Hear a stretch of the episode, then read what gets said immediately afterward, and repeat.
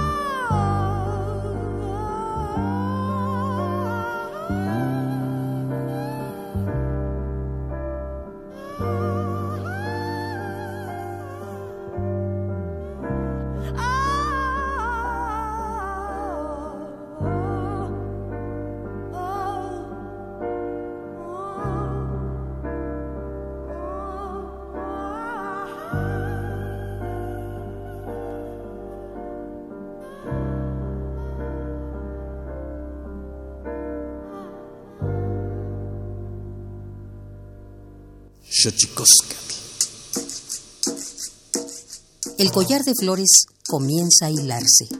Es momento de ir a lo profundo. Radio UNAM presenta Xochicóscatl, Collar de Flores, con Mardonio Carballo. Hacemos revista del México Profundo.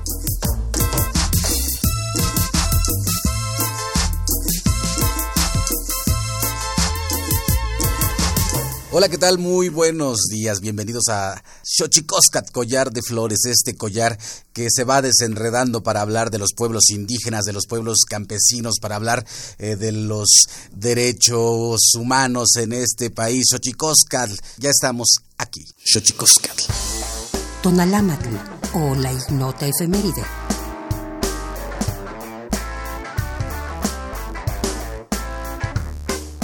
14 de enero de 1866. Se funda el Conservatorio Nacional de Música en México. 15 de enero de 1988. Día Internacional de Martin Luther King, Premio Nobel de la Paz y principal representante del movimiento para los derechos civiles de los afrodescendientes en Estados Unidos. 16 de enero de 1992. Tras 22 años de guerra civil y 75 mil muertos, el gobierno y la guerrilla salvadoreñas firman en México el Acuerdo de Paz. 17 de enero de 1982. 35 países, encabezados por Estados Unidos y la Unión Soviética, inauguran en Suecia la Conferencia sobre Desarme en Europa. 18 de enero de 1950. Bajo la consigna de quedan solo dos alternativas, sumisión o lucha contra el régimen racista británico, Nelson Mandela funda en Sudáfrica el grupo Lanza de la Nación. 19 de enero de 1943. Se promulga en México la Ley de Seguridad Social, que protege a los trabajadores por accidente, enfermedad, jubilación y muerte. Esta ley sentó las bases del Instituto Mexicano del Seguro Social. 20 de enero de 2015, Barack Obama se convierte en el primer presidente afroamericano de los Estados Unidos de América.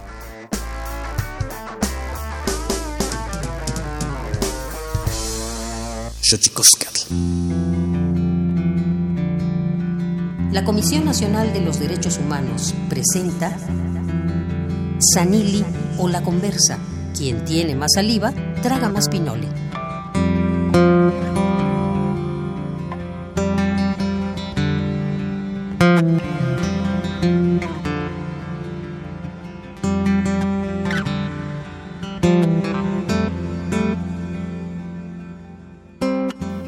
Aquí en Xochicoscat, Collar de Flores, aquí en Radio 96.1. Y bueno, maravillosa eh, entrega para el público que nos escucha. Estamos con Alfonso Cuarón, director de Roma, entre otras películas, pero Roma es la que nos convoca esta mañana. Alfonso, ¿cómo estás primero? Muy bien, muchas gracias, Habrá que decirle al público, si escucha un crunchy por ahí, es que el maestro está tomando, está comiéndose unos churros y uno y un chocolatito porque está desmañanado. Tú también. yo también, yo también. Pero antes de que otra cosa ocurra, Alfonso, tu película llega en un momento, me parece crucial, un momento fundamental en la discusión de las identidades, de quiénes somos, cómo somos, por qué somos como somos. ¿no? Por un lado, la caravana migrante cruzando el país, México, la xenofobia mexicana reflejada hacia el otro, hacia el más pobre, hacia el más jodido, y por otro lado, este, queriendo ser como Estados Unidos y que tiene un presidente que nos desprecia. ¿Dónde se incrusta Roma en esta discusión? Bueno, es de esas coincidencias históricas. Eh, eh, al ser Roma yo estaba tratando de ser, o tratando de, reconciliarme con heridas personales y familiares, pero también con heridas que, que comparto colectivamente con mi país, con México. Y es, es incuestionable que una de esas heridas es esa relación que tenemos dentro de nuestros propios pueblos en México, dentro de nuestros, la relación que tenemos entre esa eh, relación de clase social y bagaje cultural, eh, bagaje étnico.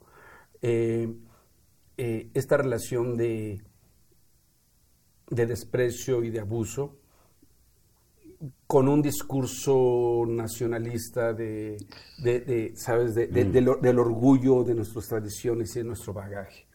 Claro, pero orgullo por, por el indio muerto, ¿no? Ah, sí, sí, sí, sí, sí, el, indio muerto o el noble. ¿Sabes? Ese noble del cine, de oro del cine mexicano, la época de oro del cine mexicano. Noble, eh, pero también es una nobleza que mientras eh, seas puro, ¿sabes? Mm. Hay una, eh, eh, una eh, porque ese, ese criollo era el, el hacendado malo y este era eh, el, el- el indígena bueno, ¿sabes? Pero entonces es mantenerse así bueno, eh, ¿sabes? No, no darle una dimensión como personaje, tampoco eh, mostrarlo dentro de un contexto de su propia cultura. Claro, ni como ser humano, ¿no? O sea, ni, ni con especificidad de dónde es este señor. Es, es indígena como una, un- una cosa global que todos son iguales. ¿sabes? Sí, que eso, que eso ocurre mucho. Yo, yo decía un poco, eh, siempre lo he criticado, bueno, yo pertenezco al pueblo náhuatl y siempre he dicho que, que, que esa postura de que el, el indígena siempre es espiritual y bueno me parece ya de tajo, Sí, pues sí. pum. Y eso me parece que, que en tu película hay una posibilidad, ¿no? De, de, de reconvenimiento, pues, porque pones eh, en la pantalla cosas muy dolorosas que son muy difíciles de aceptar. En México siempre se dice, no hombre, yo no soy racista. A lo mejor clasista. Claro. Como, en primer lugar, como si eso justificara cualquier cosa. Y en segundo lugar, ¿cómo no va a ser racista si esa casta de clase está relacionado con el color de tu piel? O sea, entonces, y al ser tu clasista, inmediatamente estás siendo racista. Puedes en, en un poco, sabemos ya un poco las razones íntimas, personales que te llevaron a, a- a hacer Roma, pero voy a volver a insistir en el contexto, lo que ha logrado, porque para los que nos están escuchando aquí en el programa, tendríamos que decir que Alfonso, eh, escuché una plática de llevar eh, la película a ciertas comunidades indígenas, lo que está causando esto. ¿Cómo, cómo, ¿Cómo lo miras? ¿Era lo que pensabas? ¿Era lo que imaginabas? ¿O es una cosa que se está dando aleatoriamente? Mira, cuando estás en una película tampoco está- estás concentrado en lo que es tu película y no es, no es hasta que la terminas que, tú reconoces lo que hiciste. Eh, y empiezas a reconocer, sí, hay una parte, digo, pragmática total de cómo vas a colocarla hasta el público, que es una cuestión. Ahora es la parte más importante, cómo esto puede servir de algo. Algunos casos de ciertas películas que uno hace, pues lo único que puede hacer es, bueno, pues los- se las pongo a su servicio si ustedes quieren hacer funciones para recaudar fondos y demás. Aquí me pareció más interesante eh, que eso se ha hecho con Roma, pero me pareció mucho más importante la discusión. bien. Y no solo la discusión, la discusión sino el momento donde eh, eh, empezó la discusión de salas de cine. Esa es una muy buena discusión también, porque también eh, el cine se enfrenta a estos, a, las grandes empresas que tienen también cooptada la, la cantidad de pantallas y tiempo pantalla en México, ¿no? Pero hubo una cosa muy clara que, lo, que, dijo Yalitza. Me dice, porque había mucha gente criticando que por qué nos íbamos con Netflix, que era una traición al cine y demás. Y Yalitza lo dijo muy claramente. Dice, bueno, yo estoy muy contenta de que esté eh, en Netflix, porque así lo voy a poder compartir con mi comunidad, porque nosotros para ir al cine tenemos que viajar dos, tres horas y además muchos no tenemos los recursos.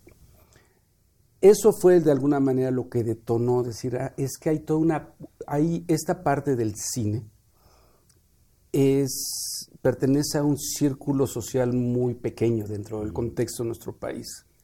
Y es donde empezó a salir la idea de sacar el cine, sacar la, la- la película al mayor número de comunidad- comunidades posibles. Eh, el, la- fue la razón donde yo creo que el estreno nacional de, fue en el marco del, fes- del Festival Zapatista, eh, eh, el- porque también es una película que la discusión les pertenece, les, les pertenece a, a- a los pueblos indígenas también. No para que estén de acuerdo, también para que digan, bueno, es que la regaste, no va por ahí tampoco, ¿sabes? Pero que se genere esa discusión. Y eh, es, es este asunto donde eh, creo que es el momento que la sociedad mexicana tiene que tratar de llegar a una- un acercamiento con estas comunidades. Eh, el acercamiento no me refiero a nada el- al, al proteccionismo y a... Más empáticos, Es- más empáticos. quizá. es una cuestión de empatía, de, de quiero participar respetuosamente, tómalo, no lo tomes si no te parece.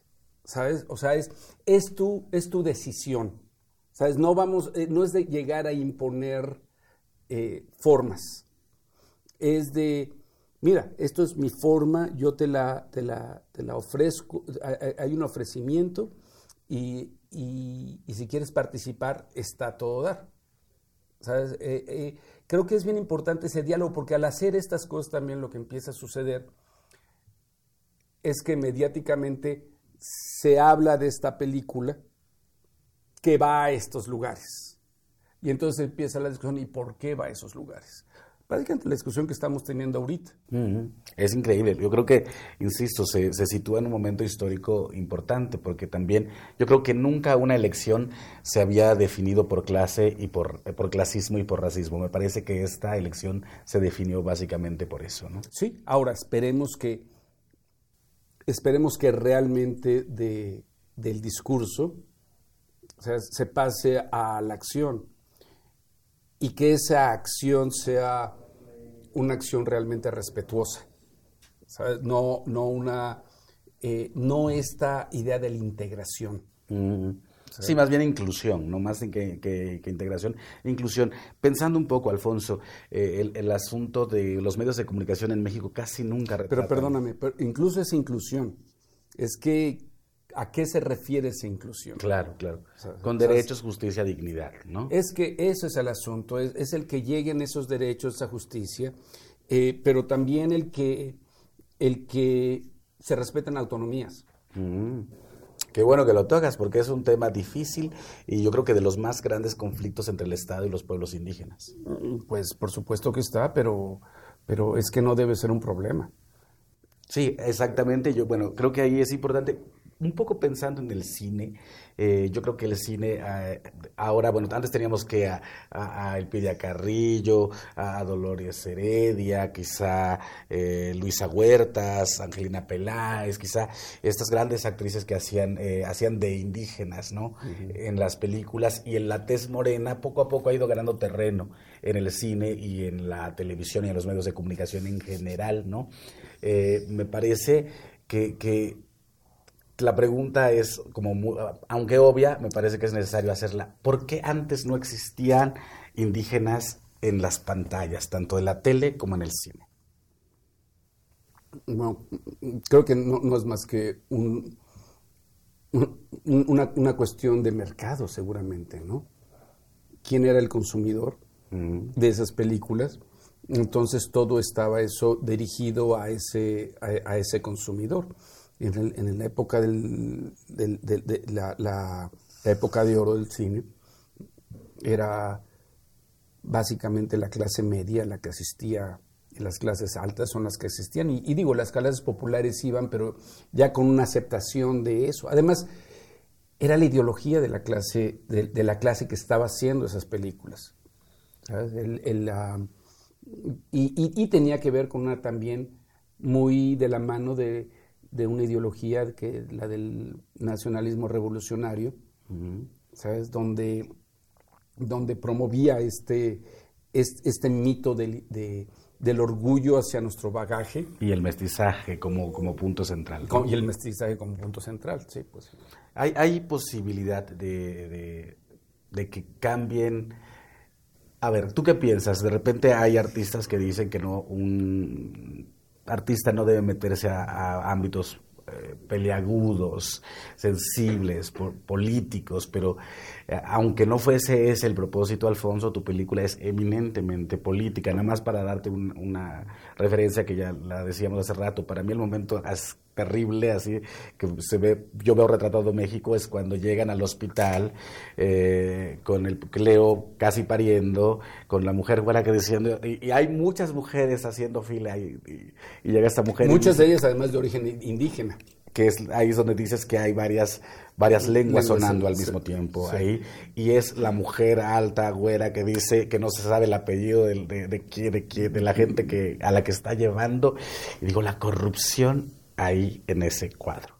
Qué piensas tú pues lo que estás diciendo es que lo que estás diciendo ya lo define todo.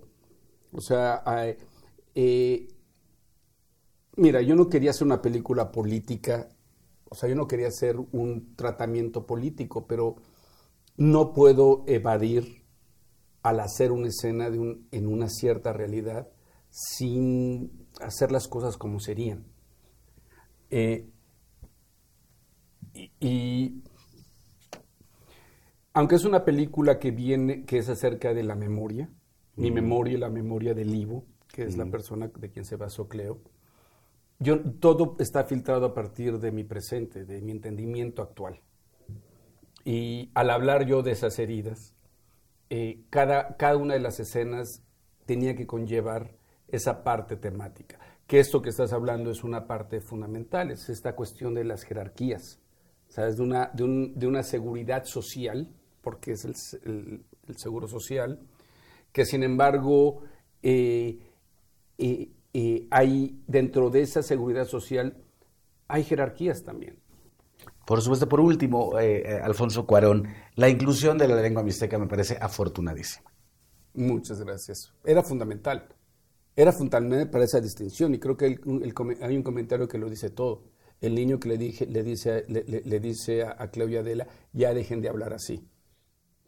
Sin embargo, está muy bien cuando van a la hacienda y las familias hablan en inglés y que alguna, en algún momento hacen algún comentario hasta de la, de, la servidumbre en inglés. Eh, pero, eh, pero, pero ellas hablando en su lengua. Es que creo que esa es un poco una metáfora de lo que sucede en nuestro país, ¿no? El ya dejen de hablar así.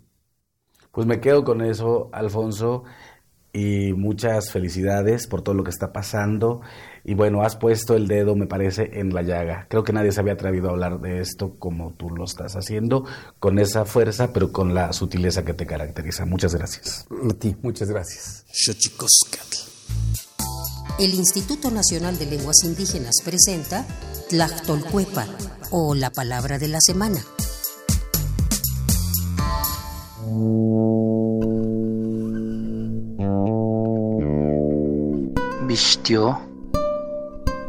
Esta es una expresión de origen chatino que se utiliza para referirse a aquel mamífero doméstico de larga cola, patas cortas y de pelo suave, denso y erizable, el gato. Este término es un sustantivo que proviene de la familia lingüística otomangue y pertenece a la agrupación lingüística chatina. De acuerdo con el Catálogo de Lenguas Indígenas Nacionales, redactado en 2008, el idioma chatino se habla en 13 municipios de la parte suroeste de Oaxaca. Tiene seis variantes lingüísticas y cuenta con 40.722 hablantes mayores de 3 años.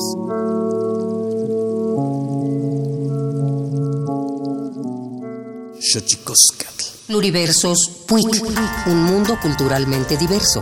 Espacio en colaboración con el Programa Universitario de Estudios de la Diversidad Cultural y la Interculturalidad.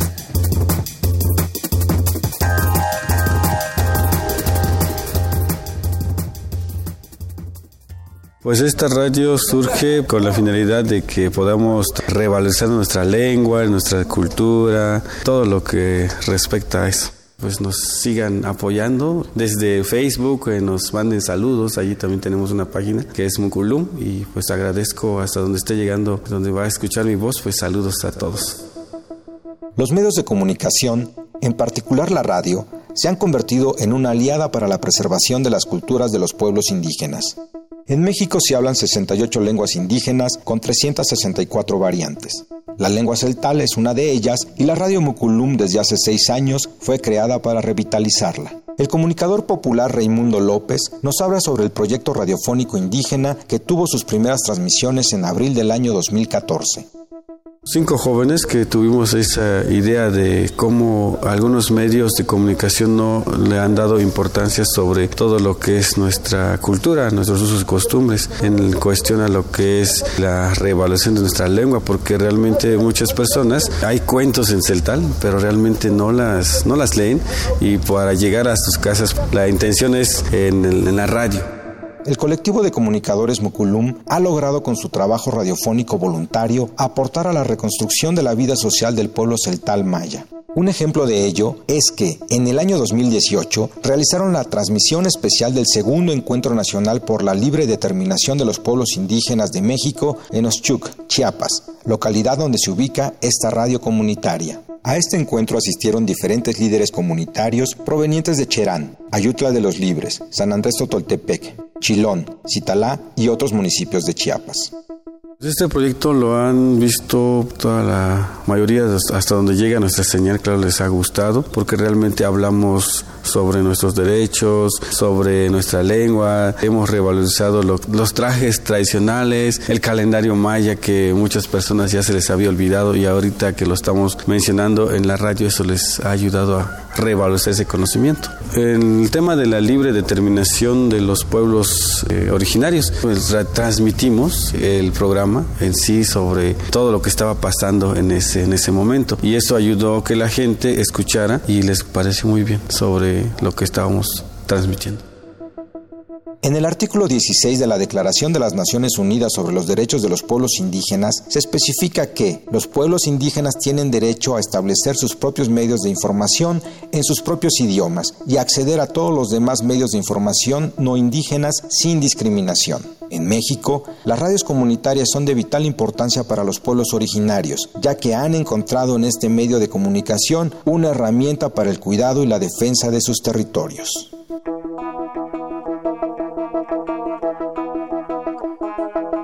Xochicóscatl.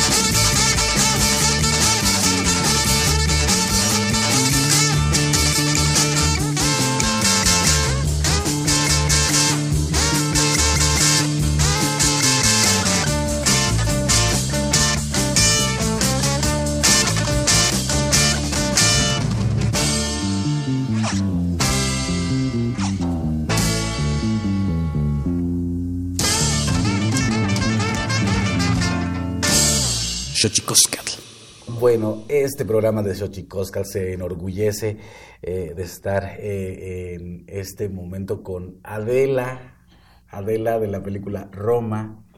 Platícanos de tu personaje, Adela Nancy. Pues el, gusto es mío, el que me estén dando este espacio. Adela es una de las nanas, de las nanas de, que, acompaña al, al bueno, a Cleo, perdón. Y es una de las nanas que empieza así como muy floja, muy como que, no sé, como que un poquito alejada de, de, todo lo que sucede, pero conforme Cleo va decayendo, eh, Adela tiene que mostrar esa fortaleza y esa fuerza para, para apoyarla, para animarla y para animar y para estar al pendiente de la familia que también está pasando por ratos muy desagradables. ¿Cómo llegas a la película? Nancy en la vida real, Adela en la película.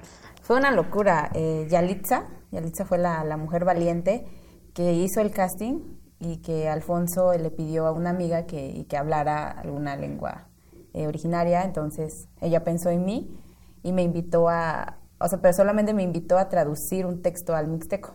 Nunca me dijo, oye, pues es un casting, oye, es una película. O sea, y ni, aunque me lo hubiera dicho, no le iba a creer, porque es como muy, no, no es normal para para esa región, para Oaxaca y para y sobre todo para personas como, o sea, sin, sin conocimientos en esta industria y, sin, no sé. Entonces, ella me invitó, voy, asisto al, a traducir el texto y posteriormente me, me invitan otra vez, pasé como por tres filtros hasta que llegué aquí a la Ciudad de México. Ya estaba Yalitza aquí, por eso también me dio esa confianza de, ah, bueno, sí está ella ahí, ella está bien, entonces, pues es real. Y también porque yo tenía muchas ganas de, conocer como todo ese proceso, qué hacen, qué hay detrás, como salir de la rutina sobre todo, de explorar más allá y, aceptar ese cambio tan radical que fue en mi vida de, vivir en una comunidad a vivir en una ciudad. ¿Por qué no es tan común, eh, Nancy, que, que, haya protagonistas en el cine con tu perfil, con tu color de piel, incluso con tu idioma. ¿Por qué no puede existir eh, si en México en su mayoría es indígena? Se supone eh, justo eso, eh, la mayoría somos indígenas, la mayoría pertenecemos, tenemos alguna identidad que no aceptamos, lamentablemente no lo aceptamos y no lo valoramos y lo estamos perdiendo. Porque bueno, yo creo que estamos, no sé si sea por los medios y también por la discriminación que sufrimos, hay como ciertos estereotipos, ciertos estándares de que en la televisión ves a personas altas, no sé, blanquitas, ojos azules, ojos claros, como que, o sea, hay un estereotipo, estamos muy enajenados, queremos parecernos a, a otras personas que, que no. O sea, nosotros tenemos una cultura y justo estas características son, son las que nos hacen tener una identidad, pero que no se, eh, no se dan a conocer y, y entonces, y, y luego justo el, el, la misma sociedad te remarca que, bueno, eres eres mujer, eres mujer indígena, no tienes este estudio, esta preparación y no puedes soñar a más, no puedes aspirar a más porque justo así como que eh, yo lo que, lo que he visto, o sea, en lo personal, es como que pertenecer a una cultura o reconocer que eres parte de una cultura, te sientes como inferior a las demás personas, lamentablemente, y entonces por eso se está perdiendo y, por esas mismas limitantes hasta tú, tú dices, no, pues no puedo soñar a llegar hasta allá porque no tengo las características. Eh, eres maestra, ¿eres maestra de kinder también? De, primaria. De primaria.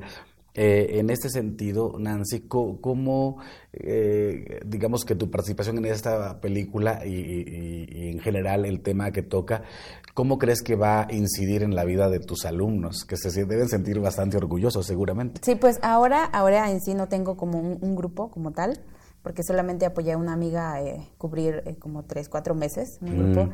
Y todas las personas, y bueno, en las prácticas todo, he recibido comentarios muy, muy bonitos. Eh, sobre todo es este, el, motivar, el motivar a, a, mis futuros alumnos o a, a, los con los que ya conviví, inclusive a, las, a mis amistades, a motivarlos a, a creer en ellos y a, o sea, ellos de decir, bueno, si ella pudo, yo también puedo. ¿Sabes? Como recalcar mucho eso de que, y no solamente en el ámbito del, eh, de esto, del cine, en esa industria del cine, sino en, todos los aspectos de la vida, o sea, decir, bueno, así como retomar bastante fuerte esa frase de ella pudo, se atrevió y yo también quiero atreverme y quiero intentarlo. ¿Y cómo, hacerle? Porque, o sea, todo el mundo dice, ay, esos indios son pobres porque son flojos, cuando en realidad lo que ocurre es que no tenemos las mismas oportunidades. ¿Cómo hacerle? Lamentablemente no tenemos eh, las mismas oportunidades, todo eso. Y bueno, yo, yo rescato mucho lo que, lo que viví. Eh, tienes que ser fuerte, y, aceptar como muchas esas, esas críticas y, enfrentarte y retar esas eh, limitantes y, estereotipos que te remarca la sociedad y te remarca, o sea, tú te la crees y dices, bueno, no, no, no puedo hacer más porque yo estoy aquí, así como que te clasifican, ¿no? Te clasifican así como que, bueno, eres mujer indígena y tu lugar es ahí y así. Pero no, yo creo que eh, tenemos que primero empezar por eso, ¿no? Reconocer que pertenecemos a una cultura y no perderla porque es, es, increíble eh, tener esos conocimientos que, nuestros antepasados nos, han ido heredando. Y, primero eso, yo creo que lo primero, lo primero es como aceptar lo que somos, quiénes somos y pues justo retar, comenzar a retar y retar y, retar eh, esas ideologías que existen. Platícanos un poco, Nancy, de, de esta, de, estas herencias. Cuéntame algo de, tu pueblo, cuéntame algo de tu lengua, cuéntame algo de, eso heredado que viene de muchos centenares de años atrás. Bueno, yo creo, eh, yo quiero resaltar mucho el trabajo en comunidad, el tequio, tequio le llaman. Eh, no estás buscando, o sea, cuando hacen tequios, apoyando a o sea, como un trabajo, eh, colectivo. un trabajo colectivo justo, no estás buscando remuneraciones, o sea, estás apoyando y estás entregando, o sea, como que dando todo para que tu comunidad mejore o para que el, eh, las mismas personas también. Y eh, resalto mucho también lo de la comunicación y los valores. Allí en, mi comunidad, o sea, todos nos saludamos, ¿sabes? Como, hola, buenos días, nos tomamos de la mano, hola, buenas tardes. ¿Cómo se dice en mixteco? Tani en, en buenos días. Tani, shishi, tani, shitos. Eh, eh, hola tío, hola tía, buenos días, buenas tardes, buenas noches, que estés bien. O sea, o, desde lejos, adiós. O como, oye, pues cómo te va, ¿no? Como la plática. Y, y sentí como mucho el, cambio cuando me vine a la ciudad, porque aquí todo el mundo anda corriendo. Mm. Y, y, en ningún momento te detienes a saludar. O por, o por ejemplo, no pasas así, como no conoces a esta persona, pues ya como que se y, no, te pasó, a mí me pasó, yo empecé a ser indígena en la ciudad, o empecé a ser indio en la ciudad, así porque decían pinche indio. Pero, o sea, yo en mi comunidad era mardonio, o el mar, o el mardo. Y me volví el pinche indio cuando llegué a la ciudad. ¿Cómo te ha ido con eso, con las ciudades? Eh, pues, mm, primero yo creo que tenemos que, que, o sea, esa palabra de indio ves cómo viene la historia de que, o sea, que Cristóbal pensó que, había llegado a las Indias. Ajá, y nos denominaron así, pero en realidad no. Nosotros somos pueblos originarios, yo soy pueblo Ñusabi, así se le llama. El pueblo de la lluvia. Pueblo de la lluvia, justo. Y, y entonces, eh, sí, pues es, nos, nos ha tocado, yo sigo siendo Nancy, no, creo que no me han dicho así, pero pues nos ha tocado porque cuando viajamos en, el avión, ahora que tenemos, eh, tenemos la oportunidad, y como que te miran y, dicen así como que, ¿qué estás haciendo aquí? ¿Sabes? Como que tu lugar es como allá atrás o algo así como que, o sea, con la mirada o con la vibra, como que, ay, ¿de dónde? Así como que, ¿de dónde obtuvo el dinero o algo así para viajar o no sé, como, no te lo dicen, pero sientes como esa vibra y esa, esa mirada que, no sé. Ah, ya que entramos en eso, ya que entramos en esos temas escabrosos, platícame una experiencia que hayas tenido que digas, uff, o sea, una experiencia de discriminación, una experiencia racismo. Yo te podría contar varias, pero así que en tu vida te haya pasado algo así que, digas, esto no está bien. Um, me han pasado muchas cosas. O sea, eh, y yo nos ha tocado vivir mm, una de ellas. Eh, siempre íbamos a, Oaxaca, íbamos a Oaxaca y, pues lamentablemente pues siempre eh, no hay recurso, ¿no? No hay recurso y, nos tocaba pedir, o sea, queríamos buscar y platicar con, con, personas que, nos apoyaran para lo del trabajo de la docencia y así como que pues te miran y dicen, ¿tú estudiaste? Por lo menos así como estudiaste y, o sea, se iban, se inclinaban más a eso de, de, o sea, de cuestionarte, de, eh, o sea, no te, no te miraban capaz, ¿sabes? Y bueno, eso fue algo muy doloroso. Y otro es el mismo machismo que se genera en, en justo en esta región. Que me duele decirlo, pero es así. Eh, un, tío mío, inclusive, me dijo, bueno, le dijo a mis papás, mi, mamá y mi papá siempre han estado ahí apoyándonos y quieres estudiar, bueno, vamos a buscar la manera, ve. Y mi tío llegó y me dijo, y le dijo a ellos, ¿por qué la van a mandar a la escuela? Ella es mujer, se va a casar, la van a mantener, o sea, es una pérdida de dinero, una pérdida de tiempo, es una pérdida de todo. ¿Y por qué quieren invertir en algo que no les va a producir y no les va a generar? Y eso fue, o sea, como que lo recuerdo mucho. ¿Y ahora qué le dirías a tu tío? Em, yo le diría que, que lo vencí, que lo reté y que lo logré, que, que justo eh, agradezco a mi mamá y a mi papá porque me dieron la oportunidad de estudiar. Y le diría a mi tío, no, sí se puede. Las mujeres em, que no, que, siempre tenemos esos limitantes, pero que lo reté y que le gané. ¿Cómo educar a la sociedad para que no sea racista? Em, es muy complicado, es un tema muy, muy complicado, pero yo justo tomé eh, la decisión de, ser maestra porque yo creo que desde ahí puedo motivar a los, a los niños a reconocer que pertenecen, que tienen identidad propia y a ser valientes, a atreverse a retar los estereotipos y a romper con las ideologías que tiene la sociedad y que remarca muchísimo. Eh, ¿qué, piensas eh, con todo el éxito que ha tenido Roma en el mundo? Eh, ¿Dónde queda tu alma? Ay, Dios, no. Primero, no, aún no puedo creer todo el éxito que tiene la, la película que tiene el equipo, porque yo creo que pues, hay un equipo enorme detrás. Este, cuando terminamos el rodaje, eh, nos despedimos de Alfonso. Sí me acuerdo, le dijimos, pues fue un gusto trabajar contigo y, y gracias por la oportunidad y todo. Y nos dijo, no, no, ¿qué les pasa? Apenas viene, o sea, falta todavía.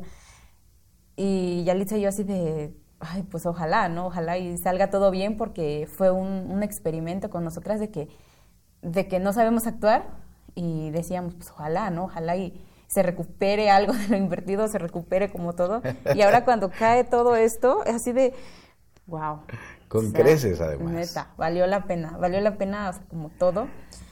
Y yo rescato y resalto muchísimo el, mensaje que se le envía a las mujeres, o sea, trabajar lo de la equidad, la, equidad y, que las, eh, las trabajadoras del hogar que que se les valore porque, bueno, de hecho, pues, a todos.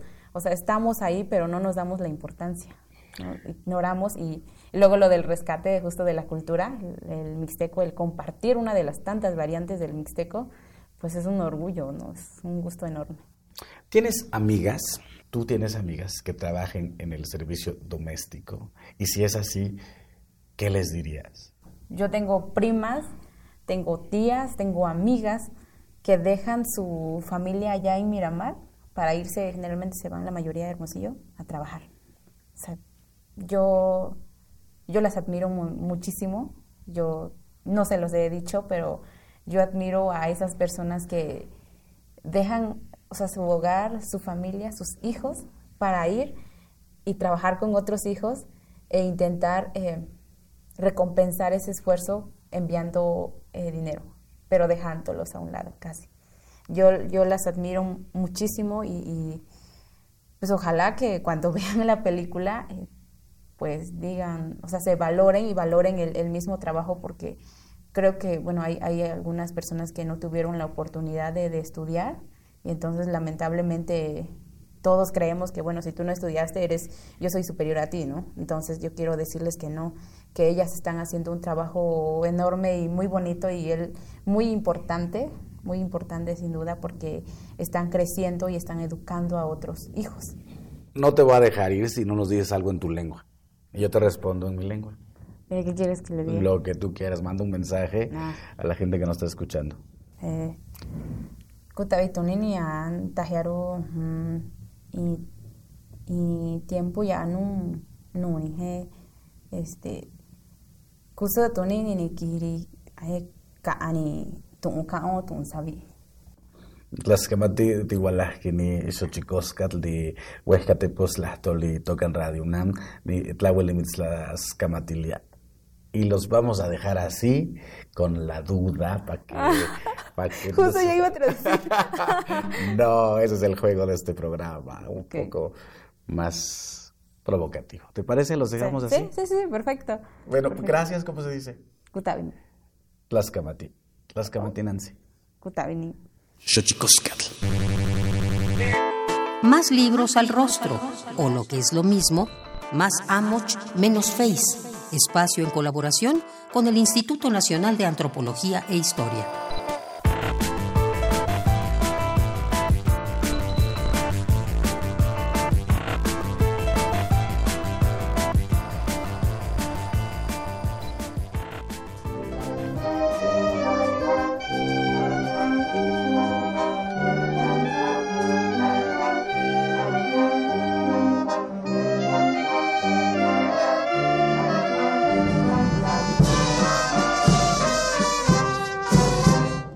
Las bandas de viento son agrupaciones musicales de muy amplia difusión en México. Desde finales del siglo XIX han sido parte del complejo entramado ritual y festivo de pueblos y ciudades. Su llegada a tierras mexicanas trajo consigo la instauración de cientos de kioscos, algunos provenientes del extranjero, en las plazas de grandes ciudades y pequeños pueblos. Su importancia para la sociedad mexicana es tal que a menudo son escuchadas en fiestas patronales o actos cívicos, bautizos y bodas, e incluso en comuniones y funerales.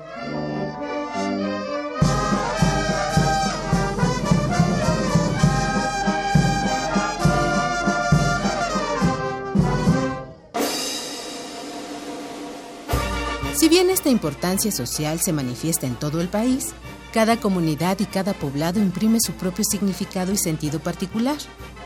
A más de un siglo de su establecimiento en México y a pesar de su extensa propagación, nos encontramos con un reducido número de estudios académicos sobre estos grupos musicales, lo que provoca incertidumbre sobre sus aspectos musicológicos e históricos. Ante esta escasez de información, un grupo de escritores, coordinados por la doctora Georgina Flores Mercado, creó el libro Bandas de Viento en México, la obra cuenta con 13 capítulos que representan un gran aporte al estudio y comprensión académica de las bandas de viento en nuestro país.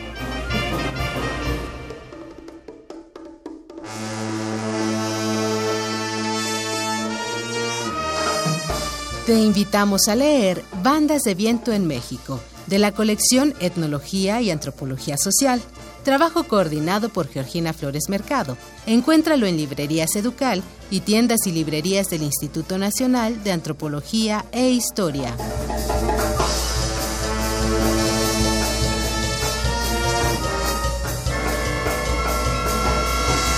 Xochicoscatl.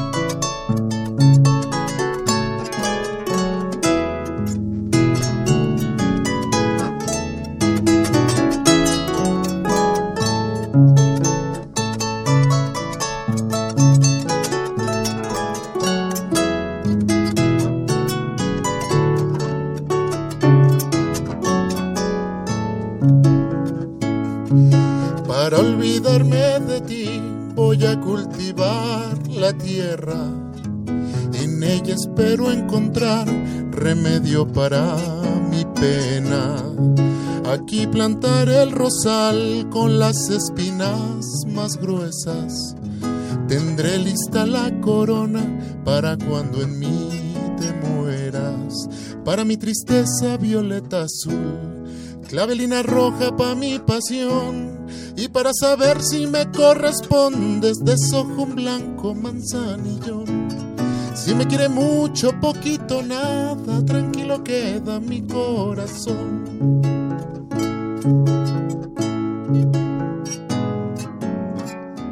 Y bueno, esto ha sido Xochicosca, collar de flores, el sonido de las cuerdas del arpa desgranan un mar imaginario en este Xochicoscat, Collar de Flores, Alejandra Gómez, Héctor Castañeda, Aldo Herrera, Leslie Ortiz, Emanuel Silva y Rafael Alvarado hacen posible que esto llegue hasta sus casas por Radio UNAM.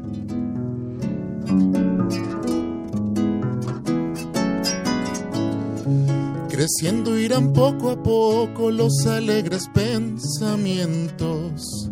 Cuando ya estén florecidos se irán lejos tus recuerdos.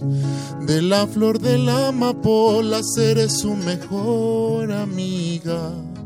La pondré bajo la almohada para dormirme tranquila para mi tristeza violeta azul, clavelina roja para mi pasión y para saber si me corresponde desojo un blanco manzanillón.